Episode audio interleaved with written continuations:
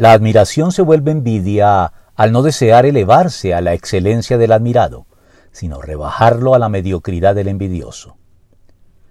La mediocridad es enemiga del éxito y de la excelencia, razón por la cual la persona mediocre ve siempre con malos ojos a quienes hacen las cosas con excelencia y obtienen el consecuente éxito en lo que emprenden.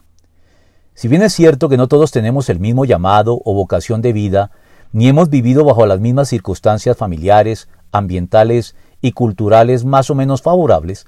eso no significa que no podamos hacer las cosas con excelencia y tener éxito de una manera acorde a las limitaciones que debamos afrontar y las ventajas de las que hemos podido disfrutar.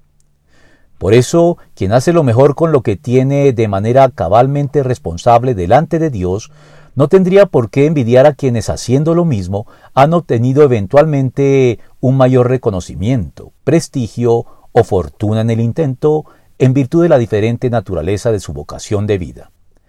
Tener esto presente nos ayuda a no ceder a la tentación de compararnos con los demás y amargarnos por el éxito de otros, simplemente porque éste les ha reportado un mayor reconocimiento y beneficios materiales que los que nosotros hemos podido cosechar. Pues si nosotros mismos estamos desempeñando nuestra particular vocación de vida con excelencia, lo único que debería despertar en nosotros, quienes también lo hacen así, es admiración y no envidia.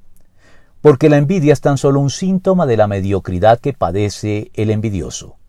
Vi además que tanto el afán como el éxito en la vida despiertan envidias, y también esto es absurdo, es correr tras el viento. Eclesiastés 4:4